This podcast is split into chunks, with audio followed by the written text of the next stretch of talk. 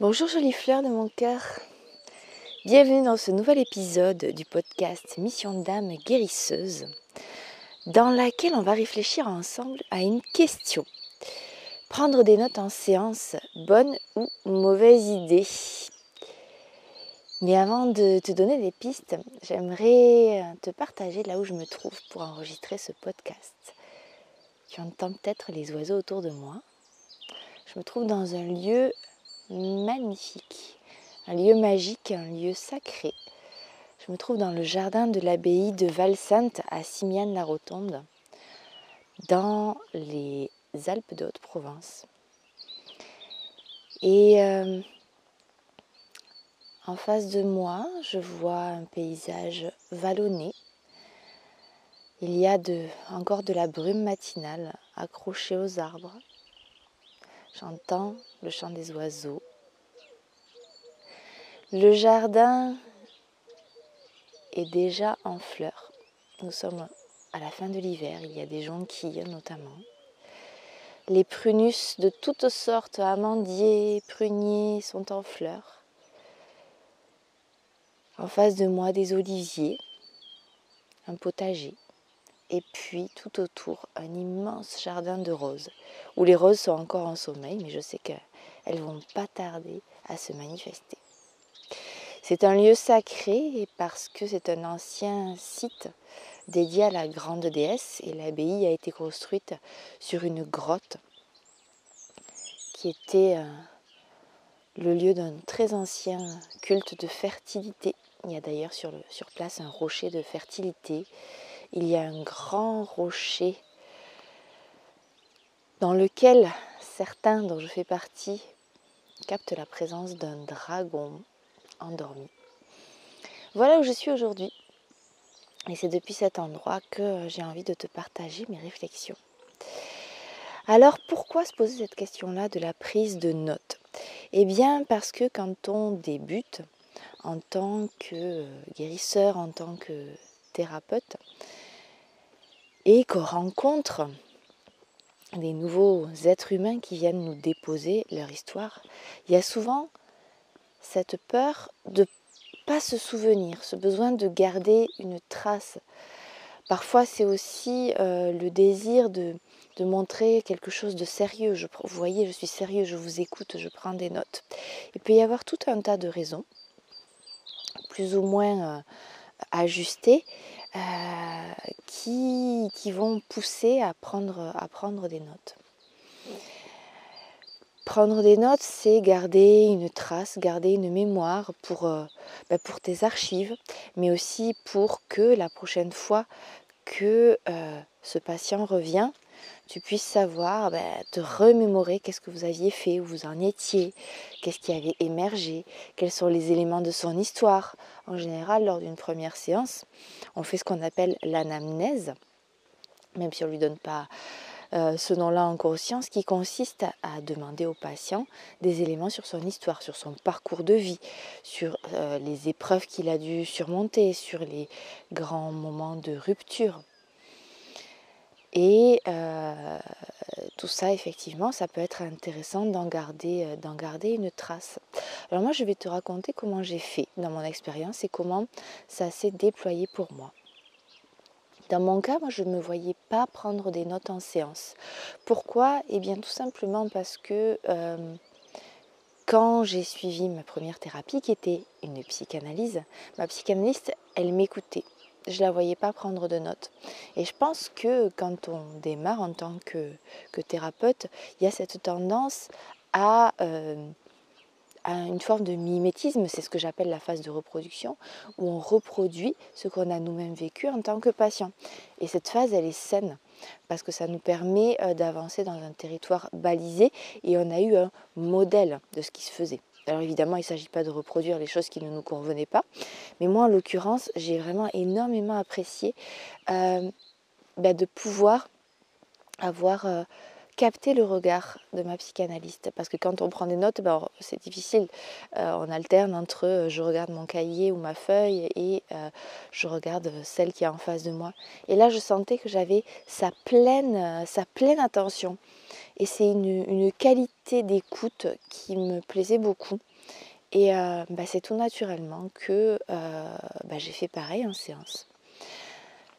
Après, j'ai aussi vécu des séances plus tard avec d'autres professionnels qui prenaient des notes. Et finalement, ça m'avait pas tant gêné que ça, parce que c'était pas une prise de notes en mode sténo, mais je pense que c'était souvent des mots-clés, des phrases clés. Euh, voilà, donc moi j'ai beaucoup fait par mimétisme. Alors ce que je faisais par contre, c'est entre euh, chaque patient, je gardais un, temps, en général un quart d'heure, pour prendre des notes sur le contenu de la séance. Noter les informations importantes, noter les points qui avaient émergé, les choses à reprendre pour la fois suivante. Et puis petit à petit, j'ai commencé aussi à noter comment je me sentais, moi, comment je me sentais, qu'est-ce que je captais, qu'est-ce qui se passait dans mon corps.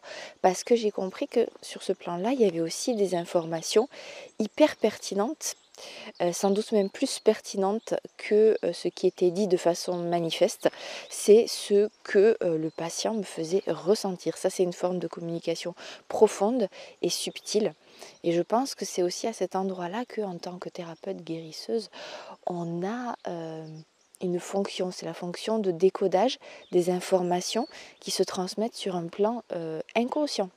Et le corps est par essence le réceptacle euh, de ces informations inconscientes. Ce que nous fait ressentir le patient, ce sont des informations qui sont transmises, qui sont précieuses et qui ont besoin d'être digérées, métabolisées pour être retransmises. Donc je me suis mise à noter ce que je ressentais.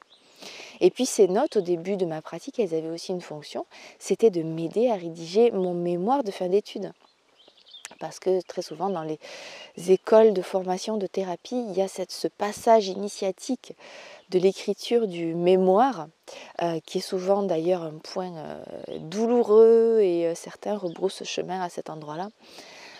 Moi, je me souviens très bien, ça a duré, j'ai mis un an, je crois, à écrire mon mémoire. Et c'était à la fois euh, délicieux, jouissif de, faire émerger, de structurer quelque chose, et en même temps douloureux parce que euh, les consignes étaient très floues et je ne savais pas euh, quand est-ce, à quel endroit m'arrêter dans ce mémoire et à, partir de quel moment j'allais dire ben non ça y est stop j'ai dit ce que j'avais à dire maintenant je le clôture et je le soutiens. Donc c'était un petit peu délicat. Mais en tout cas la prise de notes évidemment c'était la matière première pour écrire mon mémoire. Donc les, les deux premières années eh bien, je prenais beaucoup, beaucoup de notes dans cette idée, avec cette intention aussi de nourrir ma réflexion clinique et d'arriver à structurer un mémoire de fin d'études qui serait représentatif de, euh, bah, de ce que j'avais euh, compris, intégré et mis en pratique durant ma formation de thérapeute. Donc cette fonction-là, elle est importante et c'est aussi souvent pour ça qu'on prend des notes. Et en fait, ce que j'ai remarqué, j'avais très peur de ne pas me souvenir de certains détails. Euh, et je mettais un, espèce de point d'honneur, une espèce de fierté quand, quand, je retrouvais précisément le nom du frère ou, un détail. Je voyais la, surprise dans le regard de mon analysant et un espèce de sentiment Ah, mais elle m'écoute vraiment. Et euh, il y avait à la fois de ça, de c'est super. Euh, le, patient sait que je l'écoute, sait qu'il est important. Euh, en plus, les psychanalystes, on a vraiment l'image euh, de ceux qui euh, tricotent pendant que le patient parle tout seul. Et je sentais que certains avaient besoin d'assurer, d'être rassurés sur le fait que je les écoutais vraiment. Et quand j'étais capable de leur donner des éléments précis, eh bien, eh bien c'était, ouais, je, sentais que c'était important pour certains d'entre eux de se sentir écoutés, reconnus. Donc il y avait ça qui était très fort. Et puis euh, petit à petit, je me suis mise à noter de moins en moins. J'en avais moins besoin. Euh, et puis surtout, j'ai remarqué que j'avais pas besoin de noter les détails. Parce que par définition, les détails, ils sont pas, ils sont pas forcément, ils sont pas importants. Et euh, que si à un moment donné, il y a un détail qui est important. En fait, par, une espèce de, espèce de phénomène. Il rejaillissait de ma mémoire alors que je ne je pensais que c'était une information que j'avais oubliée. Le détail rejaillissait dans, dans, ma mémoire au bon moment. Et ça, ça m'était particulièrement utile quand il y avait une, des sessions d'interprétation de rêves. Où les rêves, en fait, très souvent, c'est... Euh, des parties de, des fragments de nos mémoires qui se réagencent et qui des réminiscences qui viennent nous, nous qui remontent à, la surface et qui demandent à être explorées. Et dans ces moments-là, quand il y avait un rêve et qu'on cherchait les liens, etc., avec la vie d'aujourd'hui euh, du patient, c'était super chouette pour moi d'avoir la bonne info qui remonte au bon moment euh, l'info pertinente, par exemple un patient qui rêve d'un renard, si je me souviens d'une anecdote qu'elle m'a racontée avec le renard et à laquelle elle ne pense pas du tout en interprétant son rêve, ben là c'est super pertinent d'y avoir accès. Et ça, c'était pas du tout lié en fait au fait que je l'ai noté ou pas. Même si j'avais pas noté l'info, euh, eh bien, euh, elle remontait quand c'était utile et pertinent. Donc, ce que j'ai senti et développé au bout d'un certain temps, c'est vraiment une confiance dans euh, ma mémoire et un lâcher prise.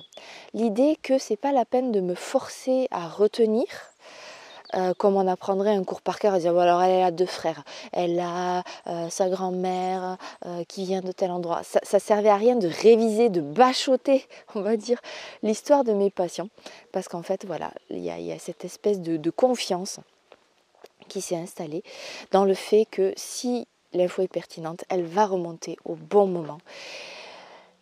Et ça, je l'ai vraiment vécu. Et si tu te sens crispé sur la prise de notes, euh, c'est un espace que je t'invite à explorer, à juste lâcher prise, à renoncer à, peut-être tout noter et euh, à être pleinement présente dans tes séances et avoir confiance dans le fait que euh, bah, tout est enregistré quelque part et que l'info va ressortir quand c'est pertinent et si c'est pertinent surtout. Il y a vraiment un équilibre à trouver entre le fait que, que le patient se sente écouté et, euh, et le fait d'être pleinement présent dans son écoute sans avoir euh, un carnet de notes qui, euh, qui, interfère et qui filtre aussi l'information. Parce que c'est ça aussi le problème de la prise de notes. Moi, ce que j'ai remarqué en relisant mes notes dans l'après-coup, c'est que ce que j'écrivais, ce que je gardais comme trace était très caricatural et très enfermant. Enfin, très enfermant. On va dire que euh, oui, quand, à partir du moment où on pose des mots, euh, déjà, c'est, euh, ce n'est qu'une infime parcelle de la, de la réalité et de la complexité psychique de, ce qui est, de l'histoire qui se déroule en face de nous. Donc il y avait une forme de rigidification dans ma prise de notes. C'est-à-dire que si je mets euh, comportement obsessionnel par exemple, ben ça y est, euh, j'enferme ce, patient dans, ce comportement-là, même si je ne le veux pas. Le mot définit la chose. Et euh, donc ça, c'est aussi un risque dont il faut être conscient. Alors voilà, moi je t'invite vraiment à explorer qu'est-ce que ça fait de lâcher prise, de ne pas prendre de notes. De quoi, de quoi se souvient ton corps Et il y a, pour terminer sur les derniers temps, euh, ce, qui était, ce qui était vraiment chouette, qui m'a beaucoup beaucoup plu, c'est que euh, j'avais pas besoin de me rappeler des détails. Par contre, ce qui était important, c'était pour moi que je me rappelle l'ambiance de la séance, l'atmosphère. Euh, et pour ça, il y avait quelque chose de beaucoup plus efficace que la prise de notes et de moins enfermant que les mots en plus. C'était pour moi de dessiner. Alors je suis vraiment pas une grande dessinatrice, hein, euh, mais euh, j'aime bien utiliser ce média-là sans du tout chercher l'esthétique. Donc j'avais une boîte de, de pastels et à la fin de la séance, eh bien, je dessinais quelque chose. Souvent, c'était abstrait, hein, c'était des formes avec des couleurs, etc. Parfois, je mettais un ou deux mots. Je ne le faisais pas systématiquement pour toutes les séances, mais je le faisais pour les séances où je sentais qu'il s'était passé quelque chose d'important. Et donc, je dessinais ces formes-là. Et ça me permettait de la fois suivante ou les fois suivantes de me reconnecter à ce qui s'était passé dans cet instant et à, avoir et à récupérer beaucoup plus d'infos que si j'avais écrit euh, trois lignes avec, euh, avec des termes techniques ou avec, euh, avec des mots-clés. C'était finalement beaucoup plus riche et beaucoup plus dense.